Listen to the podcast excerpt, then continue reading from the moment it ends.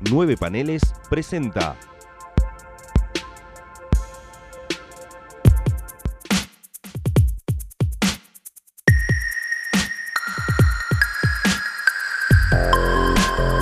Eventorama.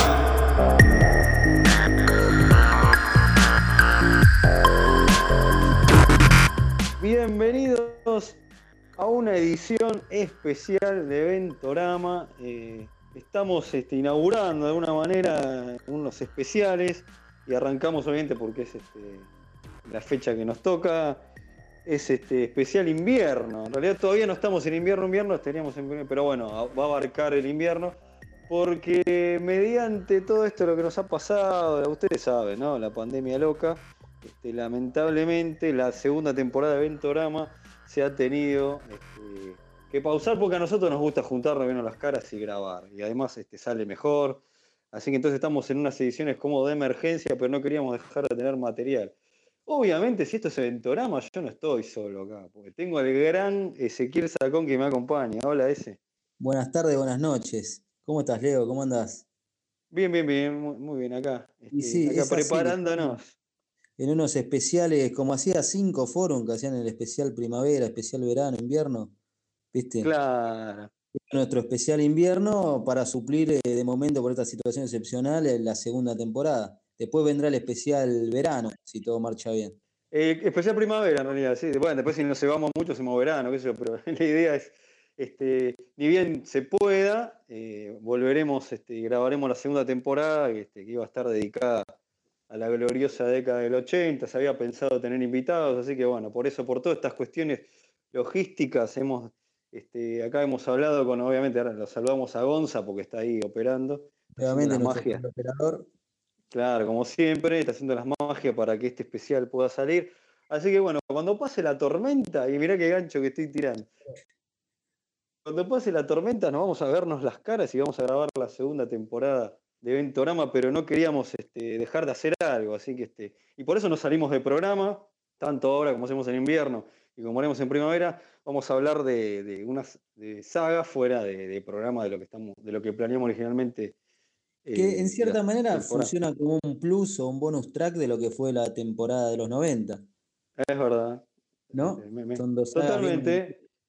Sí, sí, sí, totalmente, es así, es así, como usted lo ha dicho, Ezequiel. Bueno, yo hice, un, dice referido a una tormenta y no sé qué, sí, este, porque vamos a hablar hoy de dos sagas que están, podemos decir que están relacionadas de alguna manera, ¿no?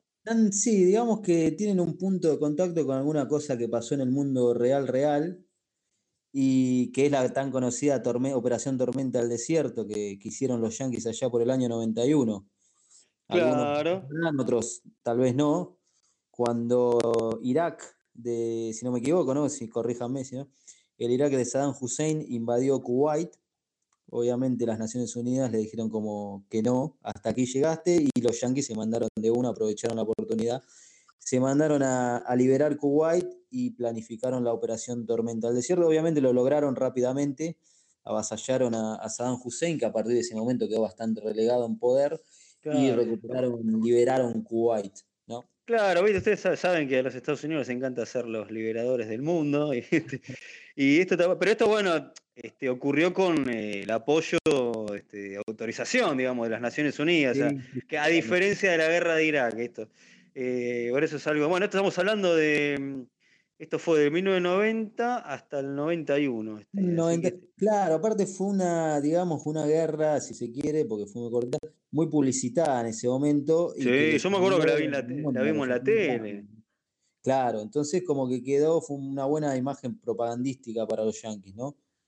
Quedaron muy bien parados, de hecho, bueno, Bush, este, Bush padre, ¿no? Le sirvió, le sirvió un montón. Aparte, yo no me puedo olvidar de, de la película este, Hot Shot 2, que es una que aparece el, villano Hussein, así que para que uno se acuerde de esa época, de lo cómo, cómo pegó, ¿no? Después tuvo una secuela, años 2003, que no fue muy linda, como todas las secuelas no salieron bien, que fue la invasión a Irak, ¿no? Claro, a veces algunas secuelas funcionan, pero en este caso. A no. Este, no funcionó, me parece. Este no funcionó. Y bueno, entonces, y acá tenemos eh, dos sagas este, que, que, están relacionadas de alguna manera que obviamente estamos hablando de Tormenta y Operación este, Tormenta del Desierto. Bueno, Marvel hizo este, Operación Tormenta Galáctica.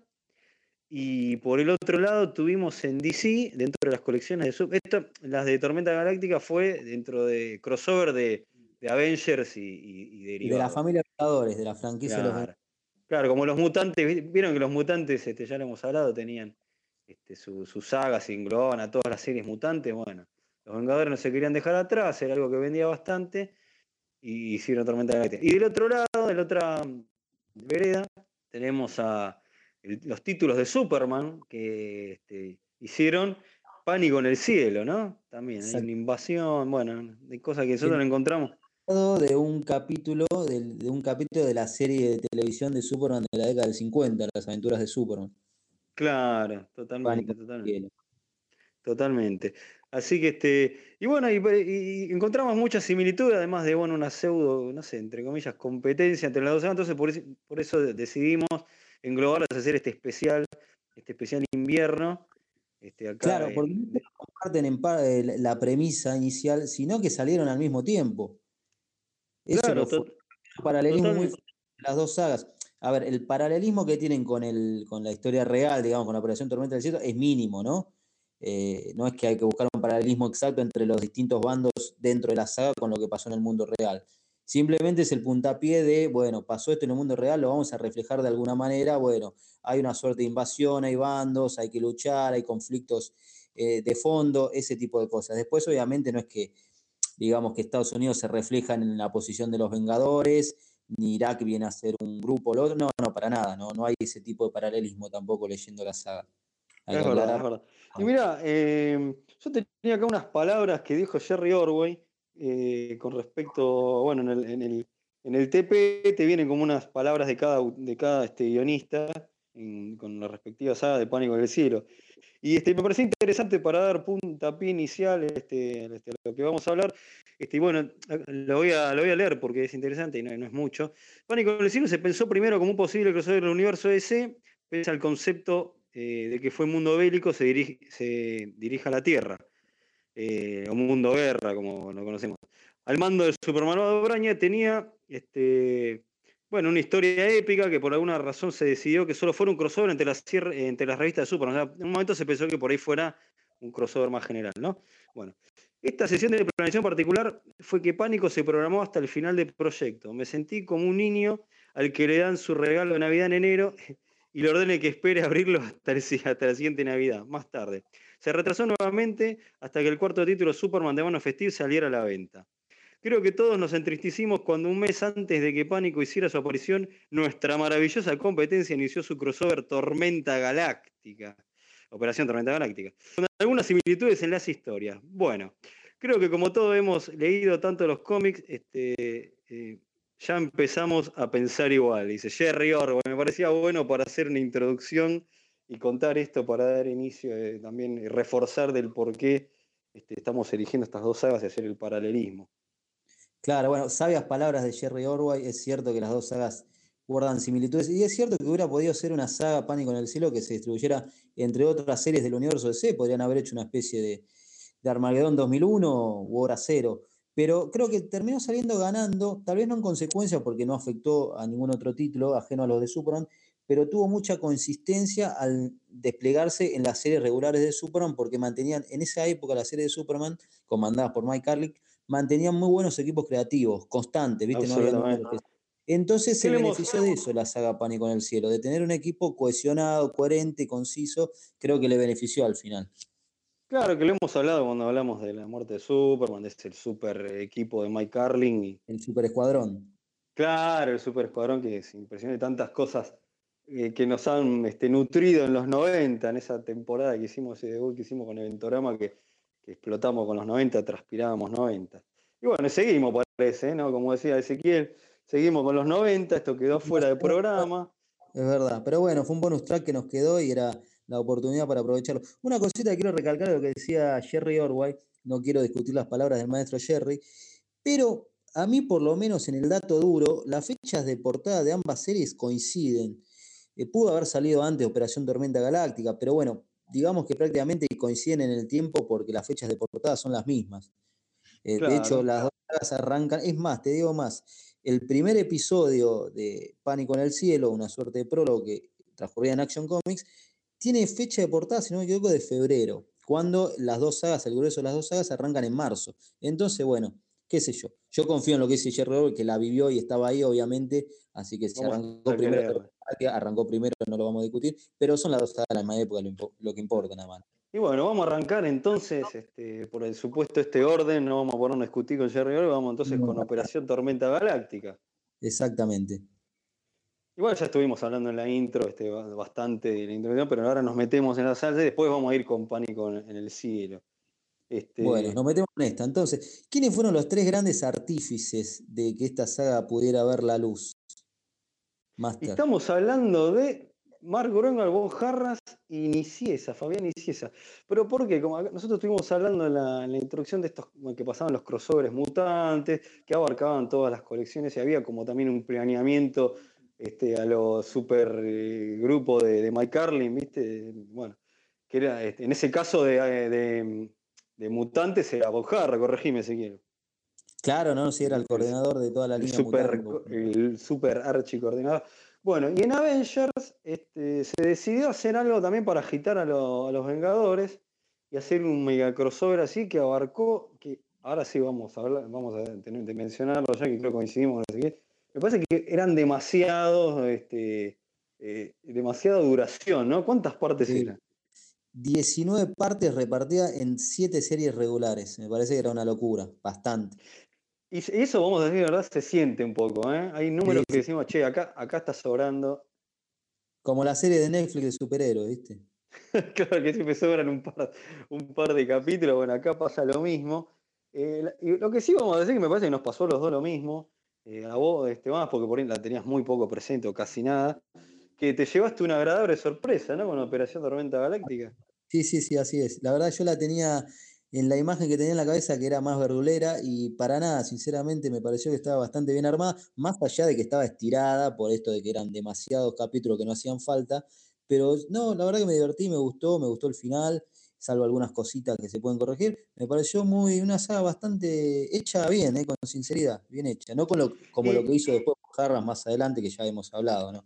Claro, cuando hablamos de encrucijada. Y lo que pasa es que esa era la época del buen Bob Jarras, que ya lo hemos dicho muy, rápido, que Vengadores tenía problemas de que venían saltando de, guionistas, estuvo este, antes de Bojarra la Rejama, bueno, y, y se vinieron encargando, viste, varios autores y como que a Vengadores le hacía falta alguien que, tomara las riendas, ¿no? De la colección. Y bueno, ahí llegó Bojarras y vino bien parado y, de, enseguidita le tocó la Operación Tormenta Galáctica. Eh, le tocó este y bueno, y parece que, le sirvió, ¿no? Para, para sentar este, las bases. Sí, eh, corregí, dije bien, ni Ciesa y Jama venían antes, y después se asienta Bojarra, que después, bueno, ya en la época de encrucijada, ahí ya empieza a delegar, que, este, y ahí se complicó. Pero bueno, eso sí. Vayan a escuchar, por favor, la encrucijada de Ventorama.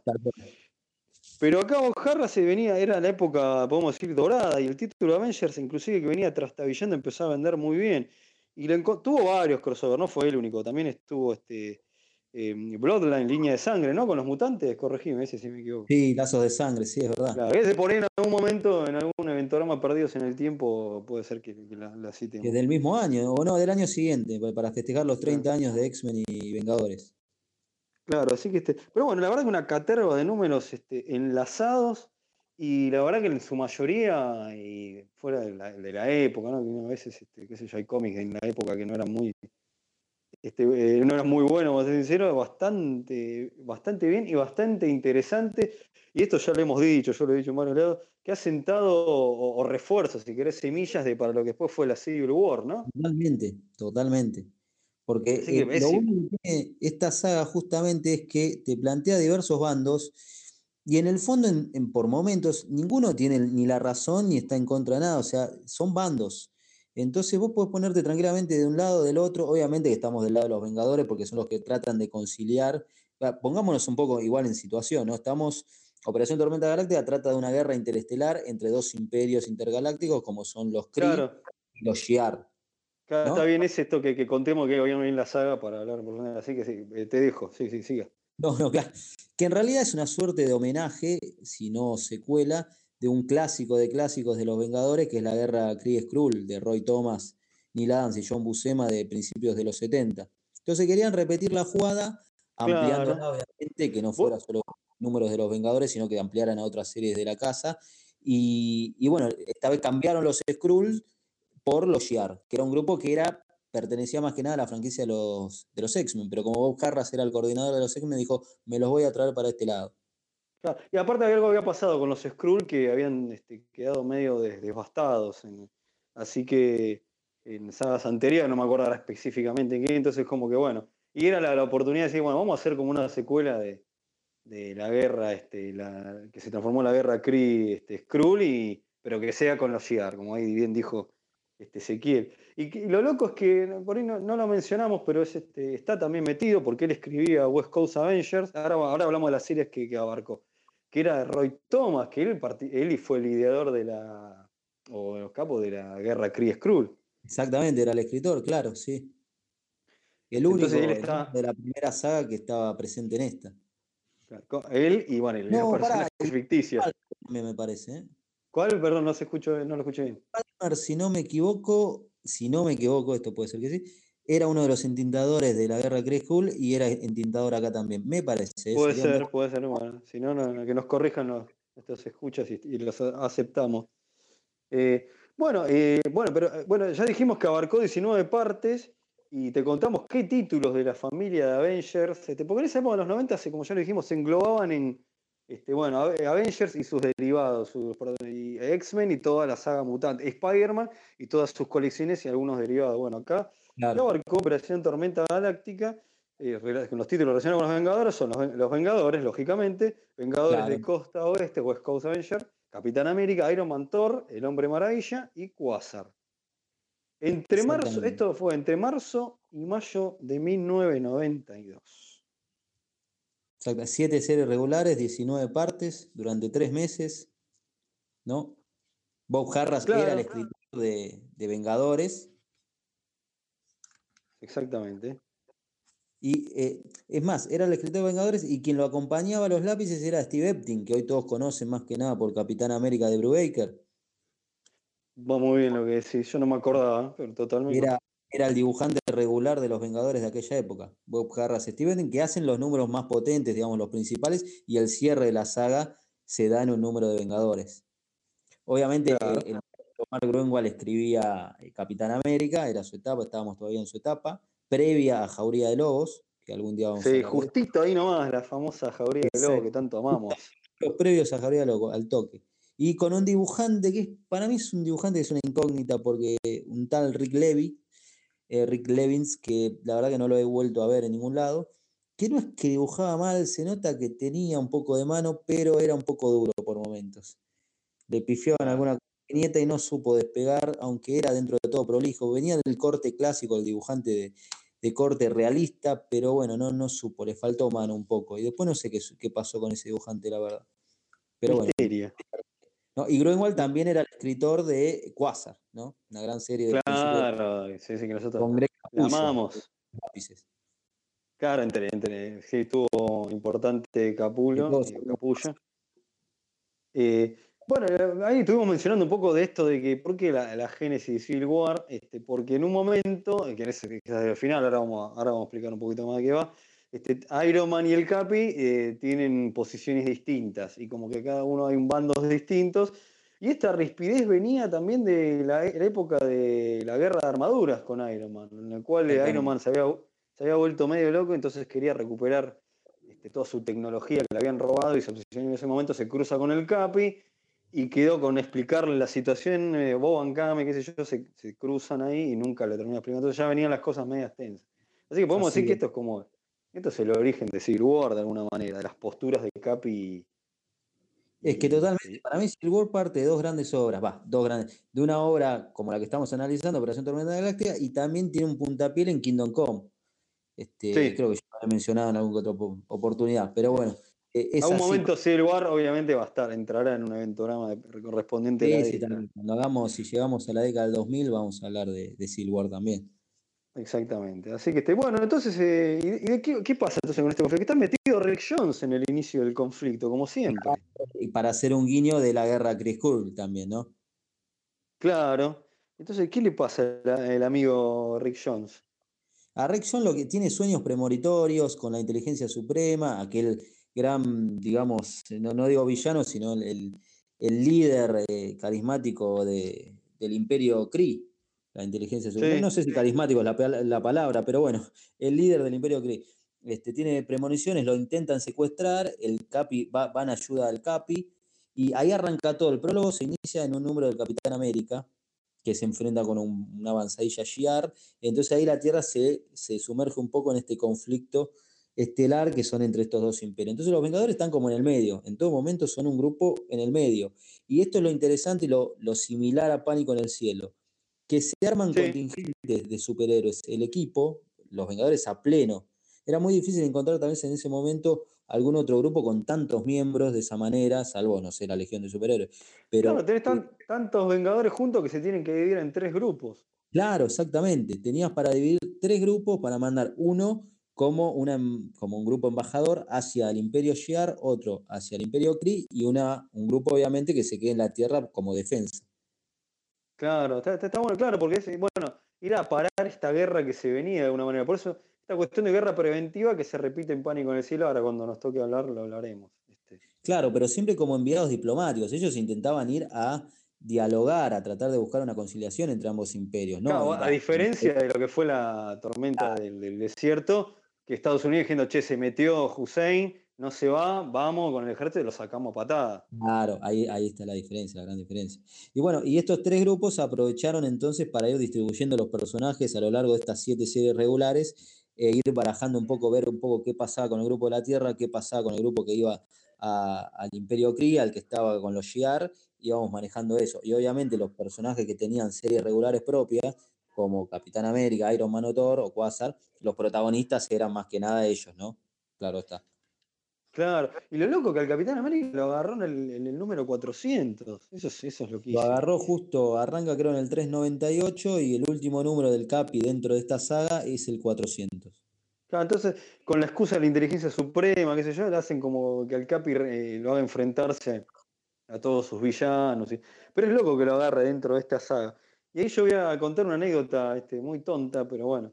Este, yo me acuerdo que era, era pibe y, este, y, mi hermano trajo un número en inglés, que era un flash en ese momento que lo había comprado en el microcentro.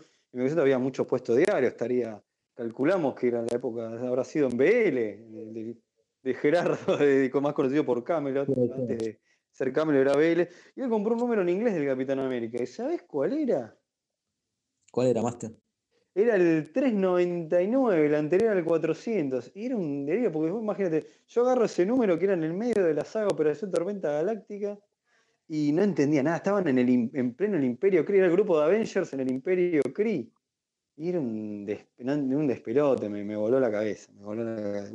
Este, así que ahí eh, fue mi, mi, temprano acercamiento a Operación Tormenta Galáctica. Obviamente es muy, muy loco haber agarrado eso en el medio de una saga espacial, lo cual que aparecen extraterrestres, villanos, que no entendés una goma. Pero bueno, eso fue lo que, lo que me pasó a mí. Este, una... Te cuento mi anécdota, mi primer contacto no fue justamente con la saga en sí, sino con el epílogo en cierta manera. Yo leí el 401 de Capitán América, que es el primero de Jauría de Lobos. Claro. Que fue el primero que llegó acá en edición de Forum de Capitán América. Claro, eran las consecuencias de la guerra, con un Capi decaído, decepcionado, peleado con todo el grupo de Vengadores. Yo no entendía nada tampoco Claro, que hace esa charla de ética que ahora vamos a hablar por qué y que asiste entre claro, loco. No a qué se refería, a qué estaban hablando, ¿viste? Más es loco igual eso, que se empiezan a plantear esas cosas ya, este, que, que, es interesante, ¿no? Ahora por ahí es algo muy normal, ¿no? Que los superhéroes debatan entre bastante más en la ética o esto, está bien. Pero algunas veces, ¿no? No siempre, pero en ese momento era medio flashero para mí. Exactamente, sí, sí. 15 años antes de la Civil War. Claro, totalmente, sí, sí, sí. Así que, bueno, ¿y, qué pasa en la saga? Entonces, este, bueno, se dividen estos tres bandos y obviamente tienen quilombo. Claro, el bando de la Tierra igual es el que más se deja un poco de lado, ¿no?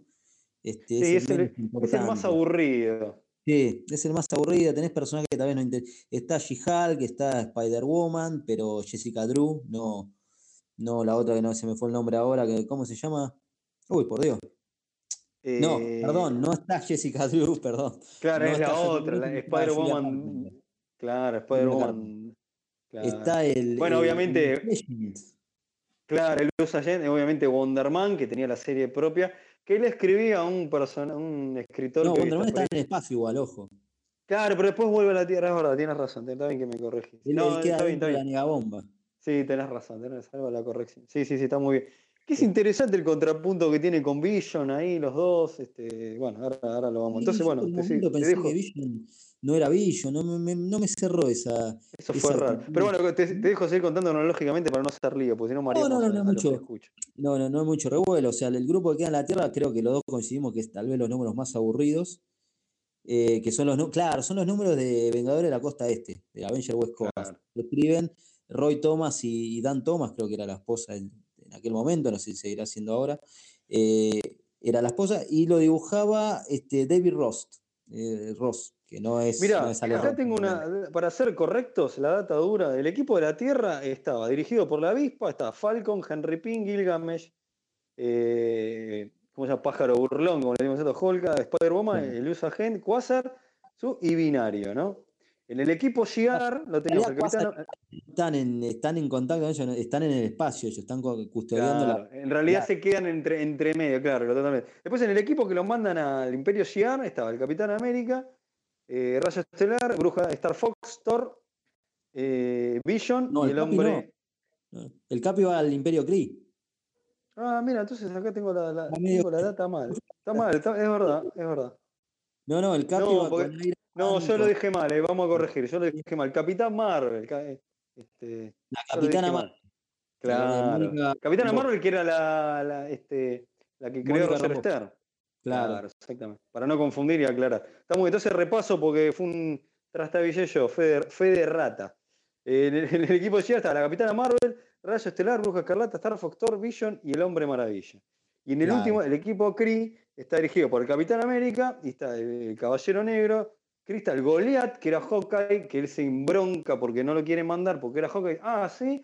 No, yo, yo no, no soy fuerte. Bueno, me, me- me vuelvo a mi vieja identidad Goliath, que es un guiño a la guerra. Exactamente. Kree Skrull original, porque estaba Goliath. Decir Y, así, sí, y al, y al- al use agent, a la gente usa, este, perdón mi pronunciación, algunos se van a cagar de risa, eh, lo hacen quedar en la Tierra, que igual este, le da bronca. Después, y bueno, también está Hércules, Iron Man y Cersei, que Cersei es muy importante porque en un momento eh, salva, salva a algunos Vengadores. Claro, acá eh, entramos en el terreno si podemos hacer spoiler o no, es una saga viejísima. Pero creo Sí, que, sí. que a partir de ahora podemos decir que va a haber spoiler de las dos sagas, porque si no, no las podemos debatir con profundidad. Es así, ¿no? No quiera saber Sí, cómo terminan, por favor, que deje escuchar el programa, lea la saga y después vuelvo. Totalmente. Bueno, haciendo esa aclaración ya podemos meternos de lleno en cómo, cómo se desarrolla la saga. Bueno, obviamente están estos tres grupos, cada uno en la suya, no pegan una, no pegan una, el grupo que están este, en el Imperio Kree se dejan arrestar, ahí empiezan los primeros quilombos entre Iron Man y el Capitán América, porque el Capitán América Sí. no se quiere rendir, Iron Man es el que hace rendir al equipo y entregarse, porque Sí, Iron Man estábamos fritos, dice, si no, me- no, no nos entregábamos, estábamos todos muertos. El Capi obviamente... Hay un cortocircuito ahí, ¿eh? Que no, no da la bola al Capi. El Capi era el líder de la misión esa y no le da pelota.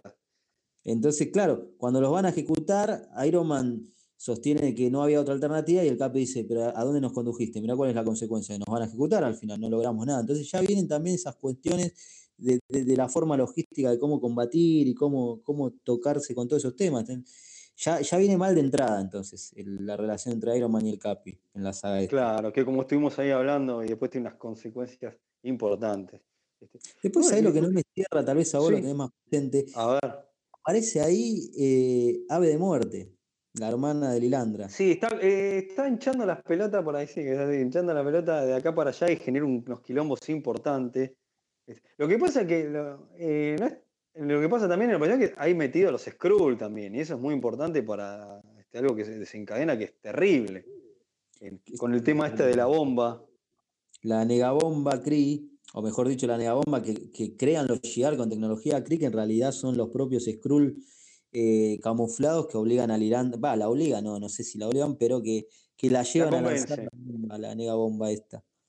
Claro que la- cuestión es que a último momento, porque tenías el segundo de Lilandra, que era un Skrull este, infiltrado, ¿no? Sí, tal Este, cual. sí, bueno, sí, y, sí. y ahí la, herma- la otra hermana turra de, de Lilandra es la que asesina a los líderes del Imperio Kree.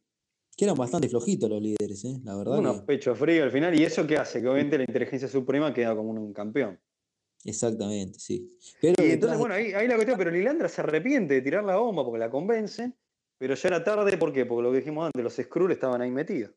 Claro, sí, sí, sí, tal cual. Pero el, quien estaba detrás de todo, al fin y al cabo, era la propia inteligencia suprema. Claro. Y bueno, ahí tenés un, hay un número interesante, que los números de Wonder Woman no están mal, ¿eh? Y hay uno bastante interesante que lo escribe, bueno, el que hoy está preso por temas de... El innombrable. El innombrable, ya sab- unos ya sabrán quién, de quién estaremos hablando, otros que no. Está preso por cuestiones este, oscurísimas. Eh, y bueno, eh, hay un conflicto entre Wonder Man y Vision, que con el tema de la... Porque Vision eh, se le pone como la parte robótica y dice, no, bueno, la bomba hay que lanzarla porque objetivamente se pone, parece que se, se pone en eh, modo Sí. Bush, no sé, en modo Yo Bush Junior. Para mí, yo pensé, bueno, no, evidentemente es un Skrull, dije. Y no. A lo- Ah, no, claro, está bien, es un Skrull, por eso lo ataca Wonder Man, por eso quiere que se lance la bomba sobre el Imperio Gris. Claro, No, evidentemente Wonder Man no, dice, porque van a morir millones con esta Negabón. ¿Qué esta Negabón qué era lo que hacía? Ese te traía una parte de la zona negativa. Sí, no sé, esas, esas explicaciones cuánticas científicas que hacen los yankees para hacer estas cosas, no, no le, no le presto mucha atención, pero la realidad es que te iba a volar totalmente este, eh, todo el imperio, todas las galaxias que abarcaba el imperio Kree. Lo cual es, Claro. es un poco tirado de los pelos porque como es media selectiva la bomba, porque todos los Vengadores quedan vivos, ¿viste?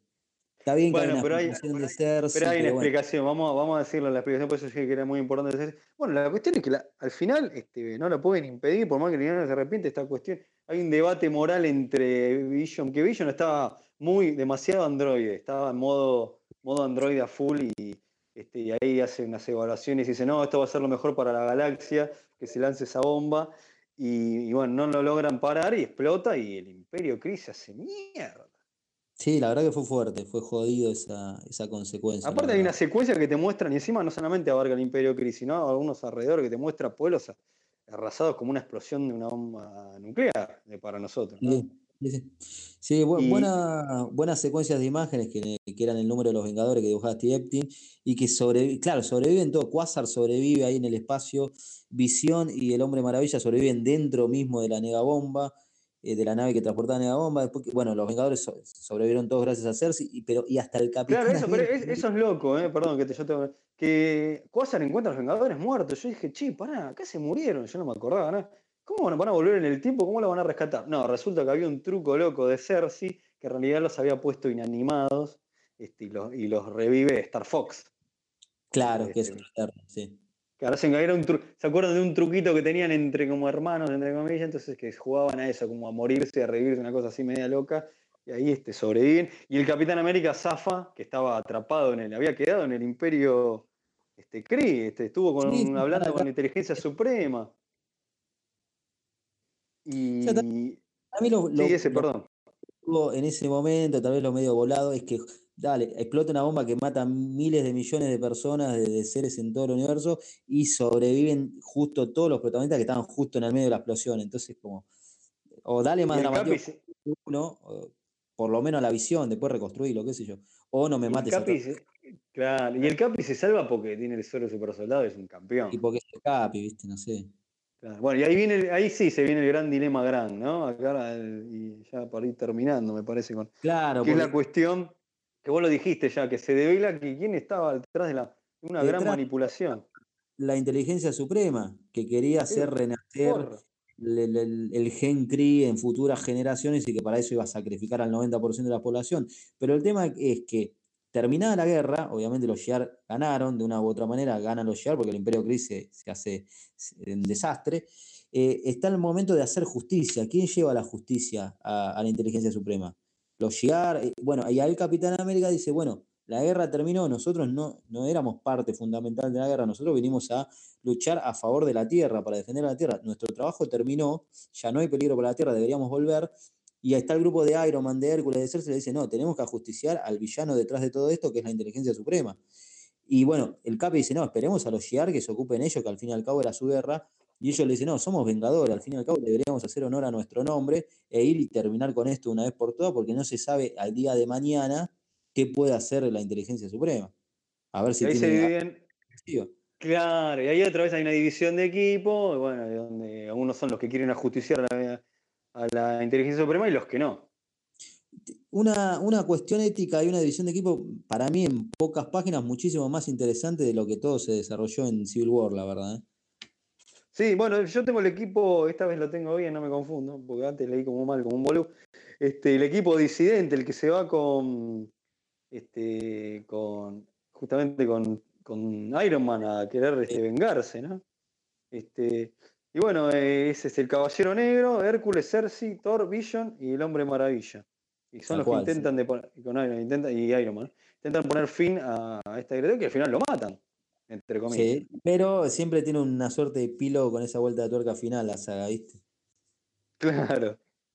Este, que en cierta manera sobrevive, bueno. O sea que cumplen su objetivo, pero en el fondo nosotros sabemos que no hicieron nada porque al final no lo lograron. Y en el otro grupo, bueno, está obviamente el Capitán América, la Bruja Escarlata, si no me equivoco, ¿qué más? Quasar, obviamente está de ese lado. Claro, son los que no están de acuerdo con, hacer esto. No me acuerdo más, la verdad. Sinceramente, ahora no se me viene a la mente. Yo tengo acá este, el, grupo disidente, ¿no? El, grupo este, para repasar. Este, bueno, la cuestión es este. Ah, y, entre medio de todo eso había dos personajes, Chris, que, que estuvieron dando vuelta bastante. Uno era el Capitán Atlas y la otra era que tenía el traje de la Capitana Marvel, Kree. Que acá también. ahí está, ¿eh? ahí está. estuvieron ahí dando vueltas, de hecho, con el tema de, la, de recuperar, que hay un momento en capítulo con este, la tumba del Capitán Marvel, que está interesante, que van a sachorear las negabandas. Claro, todo guiños en la guerra de Chris Krull. Claro. Y bueno, y estos dos personajes sobreviven a la explosión, como que son los sobrevivientes y van a evolucionar. Y el Capitán Atlas dice, este, eh, acá yo había leído que era como un guiño al, Capitán Marvel original Kree que estuviera este personaje, ¿no?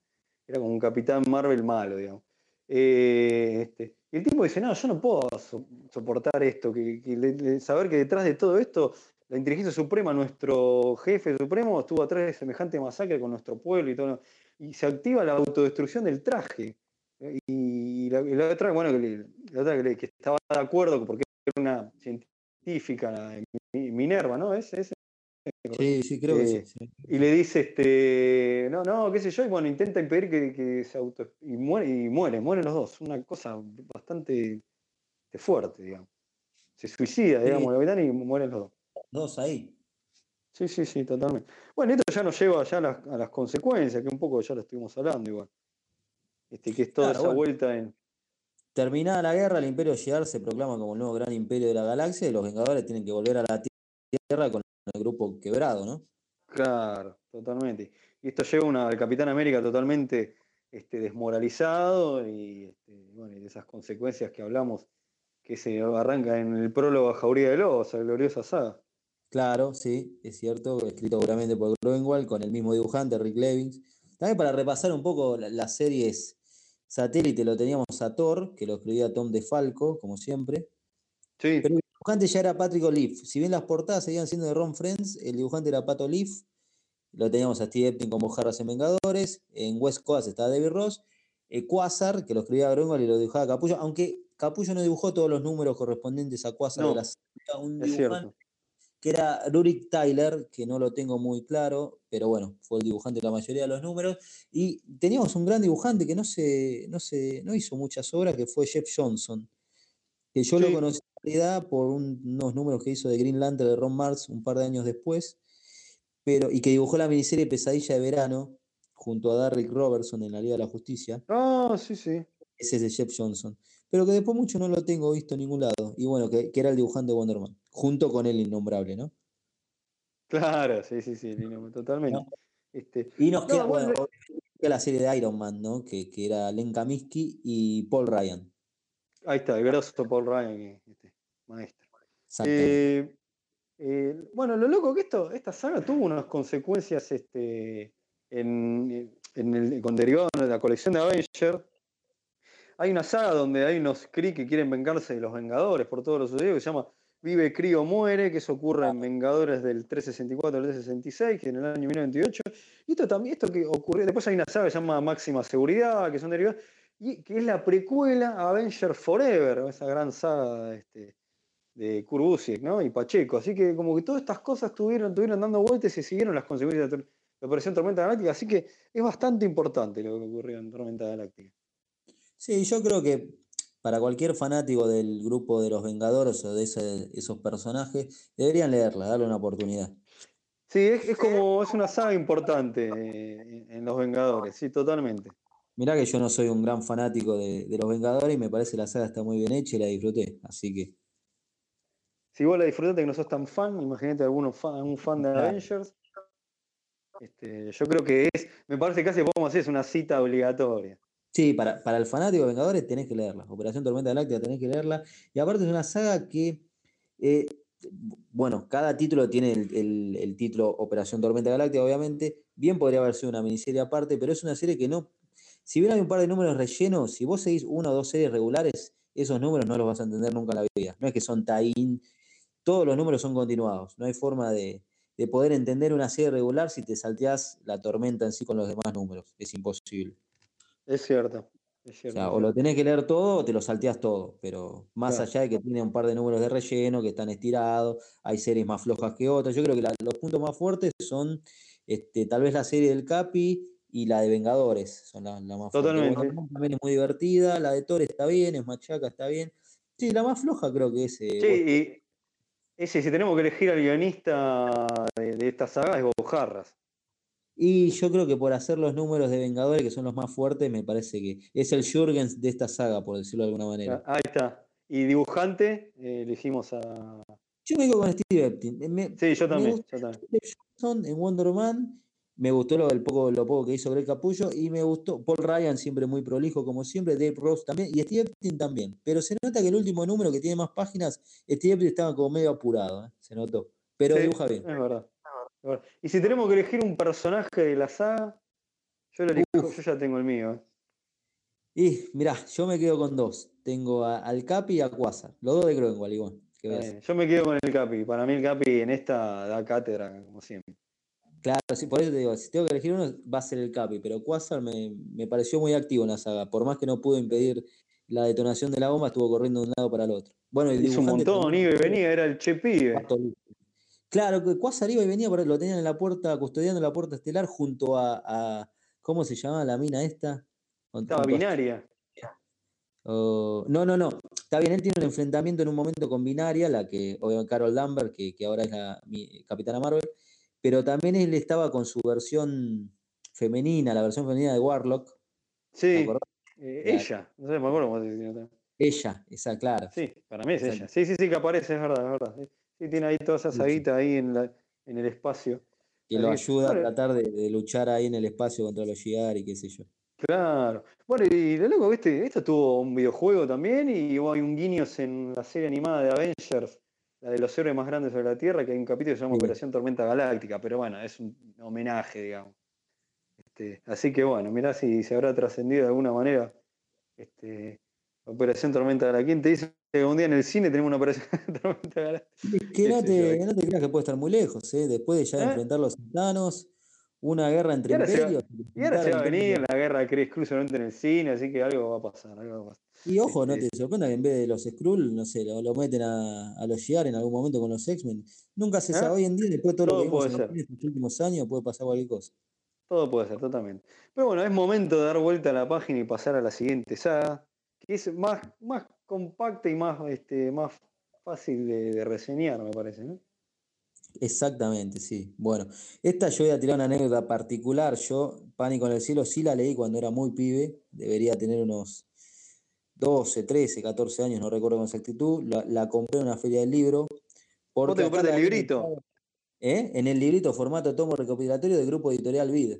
Porque los, eh, los gallegos de 5 se la habían salteado olímpicamente para ir directamente a la muerte de Superman. Claro, y sí, yo también la conocí así, así que bueno, como mucho, me imagino que estarán escuchando. De nuestra generación habrá comprado el tomito de Grupo Editorial y si no recomiendo que consigan ese tomito que tiene todas las portadas originales. Tiene ah, sé que me olvidé de decir, perdón, vuelvo un, este, como un juego de la boca, vuelvo un escalón para atrás que Operación Tormenta Galáctica, bueno, fue editada por Forum, este, sí, alguno, algún coleccionista de Forum lo puede conseguir, y después Panini lo sacó en, tres tomos de Marvel Gold, así que... claro, eh, claro Forum lo publicó en 10 números dobles, era una miniserie de 10 números. Claro. Y Panini lo tenés en tres tomos de Marvel Gold, muy lindo, muy bien editado, papel satinado, la introducción de, de Ramón Foyce con el Amarenco. De Ramón Díaz, sí. también, también, Bueno, y volvemos con la, la, eh, tormenta, no. Este, pánico en el cielo. Pánico en el cielo. Para mí es una de mis favoritos, lo tengo que reconocer. Esto tal vez es muy subjetivo, pero es una de mis historias favoritas de toda la vida. Me emocionó muchísimo la ley de pibe y hasta el día de hoy sigue siendo de mis favoritas de las historias de Superman. me encantó, es una saga que yo creo que es muy, muy concisa, muy compacta, muy coherente, muy bien armada, muy bien ejecutada. Convengamos que Mike Carlin dirigía el Super, el super Escuadrón, todos los equipos. Un duque lo manejaba.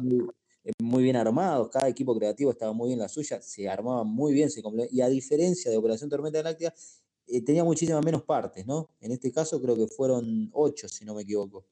8 claro, este, este, claro, porque tenés este epílogo, claro, este. Sí, totalmente. A, diferencia de la Operación Tormenta Galáctica está bueno, pero por ahí, como decíamos, hay, varios números que decís, bueno, este por ahí no, no lo podríamos haber pasado o me ralentizó un poco la saga. En cambio, Pánico en el cine, no, va palo y a la bolsa y es un tomito y lo lees este, en una tarde. Exactamente. Y tiene ese sabor un poquito a la típica invasión extraterrestre de los 50 también, ¿eh? Claro, que ahí como explicamos en el origen de este, sobre el nombre de la saga, ¿no? Que era un capítulo de Superman. Tal cual, tal cual. Bueno, no sé si querés tiramos primero la data dura. Que dale, dale, me parece, me parece. Bueno, acá es, obviamente, son los cuatro títulos regulares que tenía Superman en aquella época. Ya había salido el cuarto de Man of Steel. Superman de Man of Steel, que lo escribía la amiga Lois Simonson y lo dibujaba el maestro John Bogdanov, con un estilo muy particular, muy grosso. Tenía Superman, que escribía y dibujaba Dan Shargens, ¿no? Eh, Action Comics, que todavía el maestro Roger Ster, con el dibujante Bob Leo, que Bob Leo se va a perder la muerte de Superman porque se va un par de números antes, el, el Gil, no sabemos por qué, y lo reemplaza Jackson. Pero bueno, se, por lo menos estuvo en pánico en el cielo. Y por último teníamos Adventure of Superman, que todavía escribía Jerry Orwell, pero no dibujaba, y lo dibujaba el maestro Tom Grumet. Claro. Los cuatro equipos creativos de las cuatro series regulares involucradas, y la fecha es igual a Tormenta Galáctica, o sea, para mí con fecha de portada arrancan un numerito de febrero y después se desarrolla todo en, marzo-abril, porque son, son ocho números menos, bastante menos bastante para estar más o menos lo mismo, solo con un poquito más compactado. En vez de tres grupos de superhéroes, Claro, totalmente, totalmente. Este, bueno, y acá tenés este, a, Superman tomando un rol este, proactivo o una amenaza que, se viene y él como que tomando las riendas, decir, eso era algo interesante que yo leí en una de las introducciones, y como creo que es de Jurgens, que bueno, Superman estaba encima, era jefe de la liga en ese momento, corregime ese. Este, y no, se había formulado la liga. Por eso todavía en ese momento no existía la liga y esto, el final de esta saga Pánico en el Cielo, fue el puntapié para que se reformulara la Liga de la Justicia y lo pusieron a su líder. Perfecto, entonces ahí por eso lo de Jurgens que decía. Que decía que bueno, siempre las invasiones, viste, como que llegan y bueno, ahí los héroes este, ahí se, juntan y bueno, empiezan a, a revelar. Y acá una, había una cuestión como preventiva, ¿no? De esta amenaza eh, y decir, bueno, vamos a juntar un grupo, vamos a encarar esto antes que se nos venga encima, que es más o menos lo que termina pasando, para decir este, y poner un rol a Superman más este, proactivo diciendo, este, basta siempre esperar que le llegue, bueno, esta vez. Y eso es interesante, me parece, para rescatarlo, de lo que pasa en la saga. Totalmente. Sí, o sea. Bueno, contemos un poco, sí, de qué la va. Claro, bueno, acá hay una avanzadilla, por decirlo de una manera, un primer ataque a Metrópolis, que Superman sale a la lucha y se entera de que está Brañac, pero que Brañac no viene solo esta vez, sino que viene comandando a Mundo Bélico, a ese planeta gigante de guerreros, Mundo Guerra, si se quiere también, que en su momento comandaba Mongul en la vieja claro. qué sé yo, ¿no? Grandes. Totalmente, que al, que tiene por ahí más presente los dibujitos animados de la liga, hay una saga este, eh, animada que te muestran lo de, lo de Mundo Guerra, de World War y todo esto. Eh, claro, tal cual. Justice League Animated. Superman eh, logra repeler esta primera amenaza de Brainiac con la, típica nave gigante de Brainiac, acá es un buen guiño también, la nave gigante, y ahí se entera, porque Brainiac se lo dice, que se está acercando a la Tierra, que el peligro es inminente, se está acercando una invasión gigantesca, ¿no? Entonces Superman dice, bueno, no, esta vez me voy a, no, solo no lo voy a poder hacer, obviamente, me voy a rodear de aliados y voy a llevar la batalla allá, no voy a permitir que vengan a invadir primero o a atacar la Tierra. No, vamos a ir primero a detener esta invasión antes de que ocurra. Nos vamos a ir al espacio a luchar contra Brañac, mundo bélico, máxima y, todo lo que quiera. Claro, que hay una alianza ahí entre Brañac, Máxima, este, bueno, bueno, mundo, mundo World War, mundo guerra. Este, a mí algo que me llamó muchísimo la atención es este el rol de Dextro acá en esta saga. Sí, sí, sí, a todos, a todos realidad. este, que va Superman y le dice, bueno, pasa esto y vos sos un genio táctico, necesito que me organices este, esta movida. Y eso, es muy loco, ¿no? Porque hoy por hoy como que parece medio empezado. Es que era la época en que Deathstroke tenía serie regular propia y la jugaba de antihéroe, ¿viste? Lo mismo que le pasó en aquella época, bueno, Punisher siempre fue bueno en, cierta manera, pero lo que le hacían tal vez a Venom y personajes así, donde para que tuvieran ser regular, los convertían en antihéroes, combatían con porque... en todo caso. Y Deathstroke tenía, si vos leías varios números, la serie regular de Deathstroke era eso. El chabón era dentro de todo el bueno de la película. Hoy en día no, es un flor de hijo de puta y en cualquier saga, Identity Crisis o cualquier saga, te das cuenta que, que es la escribía eh, Mark Wolfman. Sí, tal cual que escribía más Duró como 60 números o más, ¿no? Sí, sí, así es. Y tuvo algunos crossovers posteriores a Pánico en el Cielo, tuvo un par de crossovers con Super, ¿no? Fue como una suerte de epílogo también de Pánico en el Cielo. Este, pero era un personaje no lo conocía en aquella época, o no, no me acuerdo. Entonces lo vi como por primera vez en, forma puntual en, esta saga. Y sí, sí, la verdad que a mí me llamó mucho la atención eso. Este, está bueno. Pero el propio Dan Jurgen reconocía que era raro tener a ese personaje, pero que tenía ganas de utilizarlo, le parecía divertido. Bueno, como le pasa eh, algo en las introducciones que cuenta Roger Stern, que estaba chocho de, así, de, poder usar a los personajes de, los nuevos dioses. Claro. Poder escribir esos personajes que tienen acá una aparición, ¿no? Aparece Orión, aparece este ¿no? y eh, los muchachos de los eh, eh, Forever People. Que es muy raro que se hayan utilizado. No recuerdo otra saga así gigante de DC, o no me viene a la mente, que, que estuvieran ellos, los jóvenes eternos, con, el hombre infinito. sí, a mí también me pasó lo mismo. están bastante ahí. Bueno, se, tienen se unen a Shazam, al Captain Marvel, que está buenísimo. Hacen el guiño, claro, porque el Capitán Marvel, Billy Batson, con los jóvenes eternos, el hombre infinito, ¿viste? Qué maravilla cómo lo dibuja eh, Bognadov al Capitán Marvel, que lo hace como casi como un guiño así Beck. total, total, no, no, maravilloso. Los números dibujados por Bogdanov son una delicia. sí, igual sí. también, ¿no? Sí, la verdad que sí. Este, hay, este, la verdad que entiendo la hinchada por Jurgens, porque por esto, en esta, esta época estaba prendido fuego y uno. La verdad que sí, estaba muy bien. sí, sí, sí. Bueno, y son divertidos los números justamente de Jürgen, donde va a ir eh, ¿cómo se dice? Agarrando a cada personaje, invitando a unirse al ejército este a cada personaje, ¿viste? El contacto que tiene con Aquaman, con Wonder Woman, eh, no me acuerdo más, la verdad, ahora no se me viene a la mente, que va a ir alistándolos a los distintos superhéroes que convergen todos en una escena en la torre del LexCorp. Y realmente dentro de los títulos de Superman tenías montones de superhéroes, montones. Es verdad. Y después tenés el comando terrestre que estaba este, Batman, Nightwing, eh, Blue Beetle, eh, ¿cómo es Storm? Eh, Storm Claro, Gunbuster maestro, persona que después lo olvidar. Este, y eso está, eso está muy bueno. Bueno, y avancemos un poco, de, contemos un poco más de qué va la historia. Claro, bueno, ahí está el tema que a diferencia del Vengadores, que son tres grupos, acá es más compacto, y Superman solo arma dos grupos. Uno que se queda en la Tierra al mando de Batman, obviamente, y el otro que lleva a Superman a...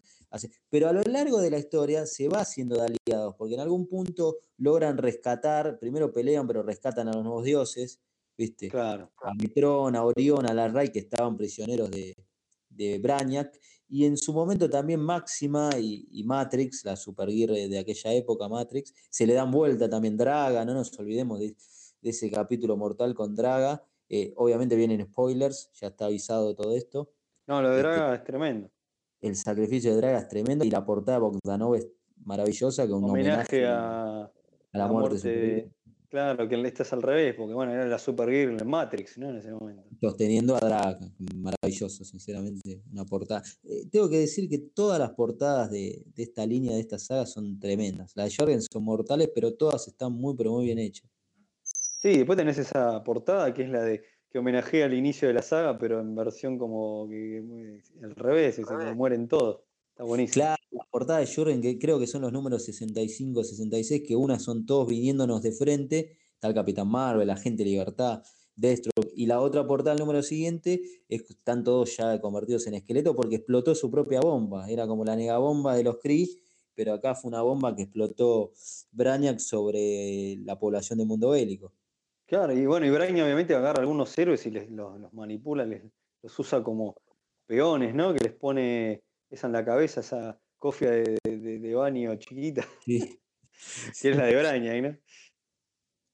Tal cual, tal cual, sí. Bueno, la saga tiene un montón de idas y vueltas, personajes que se van sumando, que se van yendo. En un momento Superman manda otro contingente a la Tierra para ayudar porque la batalla ya, ya había terminado en el espacio. ¿Viste? Es una ida y vuelta. Hay muchos personajes secundarios típicos de Superman de aquella época que están muy bien trabajados. El profesor Hamilton, eh, Vivo, eh, Jimmy Olsen, Luke Lane, ¿no? Eh, Lex Luthor II, que era en realidad el original con el cuerpo, con el cerebro trasplantado en clon. Claro, totalmente, totalmente. Este. Manejado los tiempos, lo que pasaba en la Tierra en Metrópolis, lo que pasaba en el espacio, en el espacio con Mundo Guerra, este, todo, estaba muy bien manejado eso, toda la secuencia espacial con la secuencia terrestre. La verdad que sí, este, y, la saga es muy llevadera, ¿no? Es muy, muy llevadera, muy entendida, muy bien dibujada. Hay una coordinación, estaban, como ya lo dijimos mil veces, no alcanzamos a decirlo, una coordinación de, de equipo, de Mike Carlin, de super equipo, impresionante. Sí, sí, sí, sin duda, sin duda. No. Aparte, trabajando a gusto los autores. Sí, porque eran tipos que eran fanáticos de Superman y estaban poniendo el granito para que las series sean lo mejor posible. No era para lucirse ellos, obviamente que querían hacer bien su trabajo, pero sino para hacer lucir al personaje y todas las series involucradas. Claro, totalmente, totalmente. Y la verdad que, es, eh, como decimos, bueno, es muy, es muy llevadera, entretenida, tiene, empieza y termina, o sea, este, hay una resolución con, con Braña. Bueno, también Máxima que al principio está aliada a Braña y después, este, después termina dándose cuenta que no, que esto este, no iba claro, realidad era una alianza media forzosa y en el momento que puede desligarse se da vuelta, ¿viste? Y al final el, gran, digamos, el, que derrota a Braña en cierta manera termina siendo Flash. sí. es, verdad. es verdad, porque le, es el que le corta la red este, neuronal esa que tenía conectada este Braña. Y ahí eh, Máxima lo ataca. Este Braña, ¿no? Que es el Braña post-crisis, ¿no? El post-crisis era con el origen. Una apariencia eh, maravillosa, la verdad que es un. Claro, el origen de que lo había hecho, corrígeme, creo que Bayern había hecho un nuevo Braña, bueno, no sé, algunos me, me corregirán ahí. Pero era un, este, un Braña. Claro, era un Braña distinto, este, pero acá estaba, se asemejaba más a por ahí el Braña más clásico, ¿no? Esta encarnación. Sí, sí, sí, sí, sí, tal cual. Bueno, y el final este, también tiene un dilema muy pequeño que no se desarrolla mucho, en donde Braña quiere matar a. Braña, perdón, donde Máxima quiere matar a Braña una vez derrotado. Dice todo lo que le hizo a mi pueblo, todos los millones que mató. Lo mismo que pasó en Operación Tormenta Galáctica, en cierta Claro, porque Máxima estaba, eso no dijimos, estaba manipulada por Braña de una forma, una alianza forzosa, como vos decís, porque si no iba, iba a terminar matando. Tenía de, de rehén prácticamente a su planeta, al Merak. Claro, claro. Eh, y había matado muchísima gente cuando explotó la bomba sobre. Porque Brainiac termina tirando una especie de bomba, de bomba radiactiva, una radiación, para matar a los superhéroes, pero termina matando a toda la población de, Mundo Guerra, a la gente común. Terrible, A ningún superhéroe en realidad termina matando tampoco, ¿no? Este, y eso hay un paralelismo muy fuerte con, con Tormenta Galáctica ahí. Claro, como vos decís, este, ahí está un paralelismo también. Este, y bueno, y por suerte al guacho de Braña lo derrotan.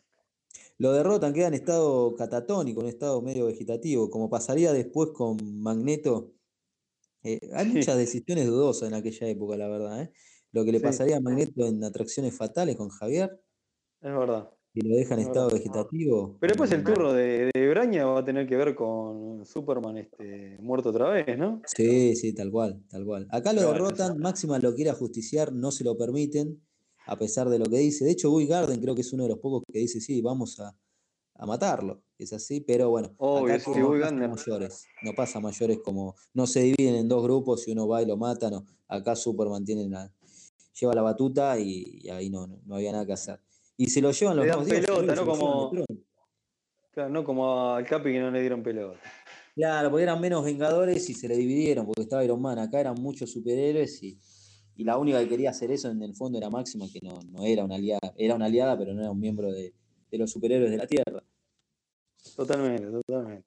Así, no, la verdad que es mu- muy llevadera la saga, muy, muy entretenida, como estamos diciendo recién, muy bien dibujada, lo- los, guionistas que tenías, este, está, está- está todo bastante bien en el Pánico en el Cielo.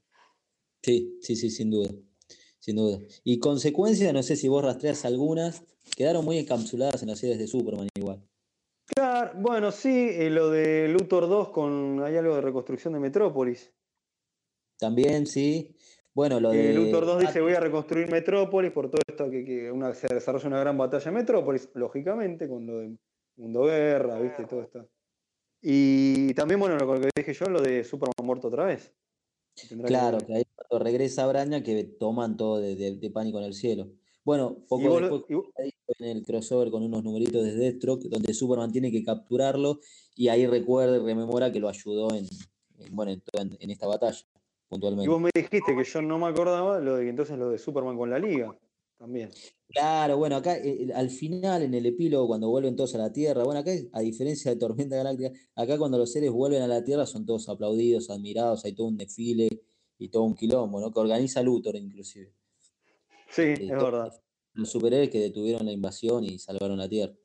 Este, no, no tiene un final tan agridulce para los superhéroes como en Operación Tormenta Galáctica, ¿viste? Verdad, Operación Tormenta Galáctica es un final agridulce. Acá no, acá pone- este, Bueno, hubo acá consecuencias si terribles. lamentan, lamentan la muerte de Muere- los superhéroes, eso, pero los superhéroes vuelven triunfantes.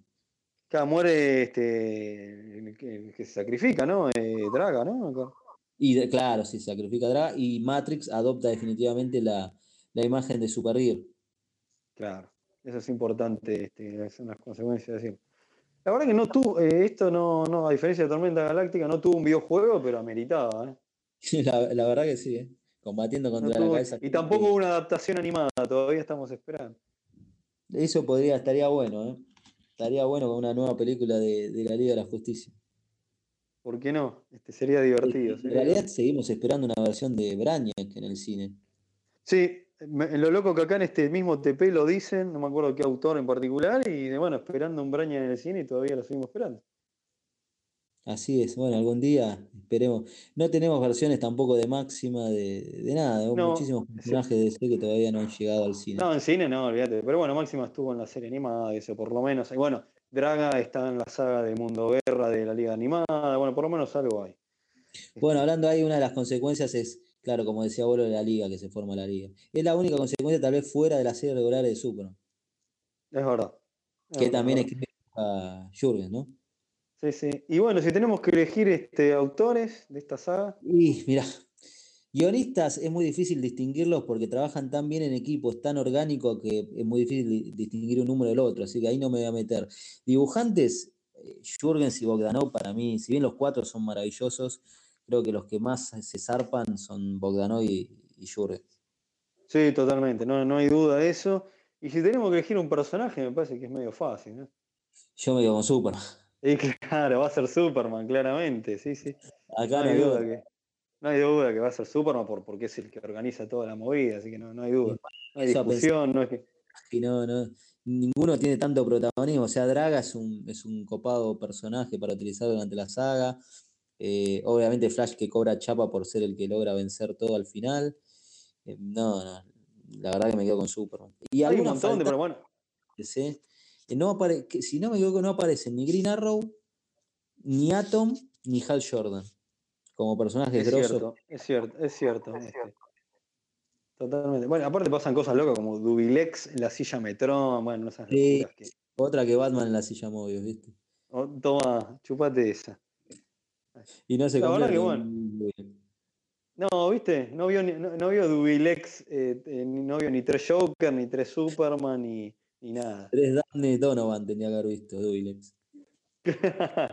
claro, totalmente. Por ahí lo que vio Dubilex en la silla Metrón es que había otra saga este, que tenía alguna similitud que era Tormenta Galáctica. O lo vio a Dandidio, dijo. No sé También, si- y se asustó. Este, nada, qué sé yo. Bueno, sí, tiene bastante detalles importantes, eh, lindos, qué sé yo. Orión y la Ray peleando contra Máxima y, y Supergirl Matrix también está bueno. La sí. Bueno, ya dijimos el momento de, perdón, el momento del hombre infinito con Captain Marvel, ya sabes. Claro, también muy buena secuencia. Los Metal Men, que nunca los utilizaban. Estaban ahí. Hay muchos miembros desperdigados de la Liga de la Justicia que en ese momento no existía. Booster Gold y Blue Beetle, el Hombre Elástico. Eh, ah, estaba Mr. Miracle y, Barda también. Sí, obviamente. Sí, sí, Verde estaba Guy Garden y estaba Kilowog. Es verdad, es verdad. No, la verdad que bueno, muy linda saga. Este... Estaba Largan, ¿no? Eh, O sea, Monel, o en la versión post-crisis, quien sea, Sí, ¿no? Está, está, está Monel, sí, sí, sí. Estaba, ¿no? Sí, sí, También, sí. Y todos los superhéroes propios del universo Superman, ¿no? Gunbuster, el Agente Libertad, Espina. eh, Thor, ¿quién más? claro, Espina, Espina, sí, sí. Este, no me acuerdo más en este momento. Pero bueno, se el, el Bueno, guardián, el, profesor, el profesor Hamilton y bueno, y todo. profesor Hamilton con vivo, todo. Bueno, estaban los, eh, ¿cómo se llaman? Los agentes de Luthor, que no me acuerdo lo, cómo se llamaban, los, esos Sí. platinados que mandaba el ejército privado de Luthor. Es Los verdad, también. La fuerza verdad de, de Cadmus también. Sí, sí, sí. No, la verdad que una saga que abarca muy bien todo el universo Superman con sus invitados hiper especiales este, para esta saga contra Brainiac. Oye, bueno, Wonder Woman y Aquaman, obviamente, me, me estaba Por olvidando. supuesto. Y Dextro, ¿no? Y Destro. No nos olvidemos de Destro. No, por favor, que en, este, en esta saga decimos bastante. Algo puntual por, por decir. Obviamente, altamente recomendado para cualquiera que quiera una saga así eh, de invasión extraterrestre, media interestelar y obviamente fanático de Superman tiene que ir de cabeza. pero de cajón. Inevitable. Aparte, bueno, esta, como decimos este, en la de Operación Tormenta Negativa, tenés ediciones de. Fue editada hace poco por SC. Y Sí. también lo ten- y si no, conseguiste el tomito recopilatorio de, de Vid. Si lo querés en castellano, bueno, y en inglés ya te buscaste los números recopilatorios. Bueno, eh, lo que puedo decir, yo no sé si la, la edición de CC tiene todas las portadas originales, la verdad, porque a veces se las comen. Claro. Lo que sí tiene a favor es que trae más números, trae un par de números, creo que posteriores a la saga, incluye más números. Eso, quien quiera Ah, hacer mira. Yo no sé si alguno que después nos digan este, si tiene también las introducciones de cada, de cada autor en cada Claro, número. lo bueno que quien pueda ver por algún lado el tomito de Pánico en el Cielo de, de Vid es la edición calcada al tomo recopilatorio yankee de aquella época. Es Y cierto. te- como decíamos, todas estas introducciones de los autores entre cada capítulo, todas las portadas originales, y tenía también algo que no, no muchas veces se, se ve en un recopilatorio, que era un autor, no recuerdo cuál era, si era Rochester o quién, que te mostraba un diagrama eh, de cómo eran las reuniones del Super Escuadrón de Mike Carter. Ah, eso es espectacular. Eso es, Es- el material de oro.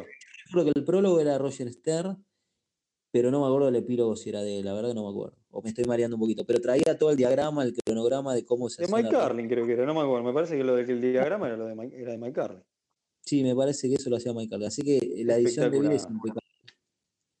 Y Sí, sale sí, sí. este, o por lo menos salía en el 95, no sé. Claro, no, me parece que te quedaste en el tiempo. no, basta. Te Pero ojo que si la en algún localcito, alguna librería perdida, tal vez un 200 pesos te tiran, ¿eh? Nada Un más. 200p puede ser, ¿eh? Y bueno, ¿eh? Puede, todo puede ser hoy por hoy. Totalmente. Así que, bueno, hemos recorrido dos sagas, obviamente hablamos muchísimo más eh, en Operación Tormenta Galáctica porque, porque era más extensa, eh, pero bueno, dos sagas que nosotros encontramos una similitud, por eso hicimos esas introducciones locas. Este, y bueno, y, nos, y estamos haciendo estos especiales, especiales este in- invierno, pues vendrá el de primavera, porque la- lamentablemente la segunda temporada, por el tema del, del coronavirus, este, tenemos que esperar. Así que este, cuando todo, cuando nos podamos ver las caras y grabarlo todo muy bien como corresponde, haremos la segunda temporada este, que iba a estar dedicada a la década del 80. Así es, exactamente. Tendrá que esperar. Este, claro, así que disculpen la que nos hemos demorado un montón, pero bueno, nos, apareció un virus que me medio que rompió las pelotas. Nos rompió Así un poquito la- nos cambió los planes a todos. Lo que podemos brindarles por el momento. Claro, por lo menos este, ofrecer acá, gracias por el aval que agitó de, Gonza. Este, estuvo ahí agitando para que se hagan este, unos especiales, así que bueno, acá hicimos este. Así que este, vamos a repasar las vías de comunicación, este, obviamente de nueve paneles. Este, Facebook.com barra nueve paneles es el Facebook, el Instagram es Instagram arroba nueve paneles. Este, también, bueno, obviamente, 9paneles.com es la, la página internet. Y, y el hashtag de Eventorama es este, hashtag Eventorama, claramente. Así que este, por ahí nos pueden este, escribir o comentar. O, y obviamente, eh, recomienden a sus amigos Eventorama y que escuchen la, la temporada anterior y que agiten este, y pidan si quieren, así, así movemos, movemos los pisos y hacemos más cosas, qué sé yo. Pero dentro, eh, dentro del torno de especiales, ¿no? Porque este, por ahora la temporada nos estamos reservando por lo que ya dijimos. Así que este, claro, exactamente. se vendrá el especial este primavera. Después este, decidiremos cuál será la obra. Claro, cuando decidamos, cuando decidamos de qué vamos a hablar, este, ahí lo, vamos a ver. y bueno, y mientras tanto métanse este, en la página 9 paneles y vean los vivos de Instagram que están haciendo de emergencia en cuarentena dentro, y vean esas reseñas maravillosas y los podcasts, escuchen los podcasts que están volvieron, están haciendo cosas, así que te diste Claro, sí, sí, sí, este, en forma de fichas y de audio. Así que los chicos, a pesar de la cuarentena, están haciendo cosas. Así, es. Que, este, como tiene que ser. Este, bueno, eh, creo que estamos. Acá, me, está diciendo Gonza, 9 eh, puntos paneles es en Instagram, está bien, 9 puntos paneles, está bien, me corregía. Bueno, creo que estamos, ¿no? Creo que podemos terminar este especial. Sí, sí, sí. Este, creo que hemos hablado bastante sobre la obra. Puede ser que alguna cosita nos haya quedado afuera, pero bueno, por ahí si se escuchó medio mal, es porque tengo un micrófono de mierda.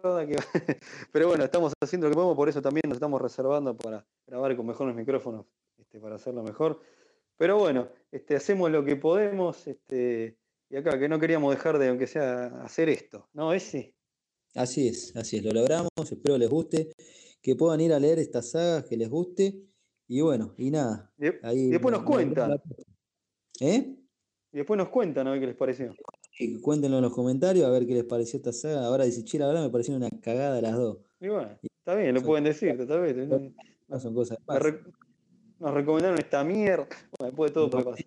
Son, pero son cosas que pasan. Y pero ahora están en muchos, muchos están en cuarentena, así que aprovechen y, y Así es. Y bueno, que nos comenten y bueno, ahí hicimos lo que pudimos. Exactamente. Bueno, es así un placer, un lujo, como siempre, la pasamos muy bien. Este, y, muchas gracias a, a Gonza Ruiz y saludos a todos los muchachos de Nueve Paneles que son unos campeones. A los Gonza, a todos, a todos. Bueno, nos despedimos entonces. Sí, señor. Chao, Master. Hasta la próxima. Chao, Master. Chao, chao.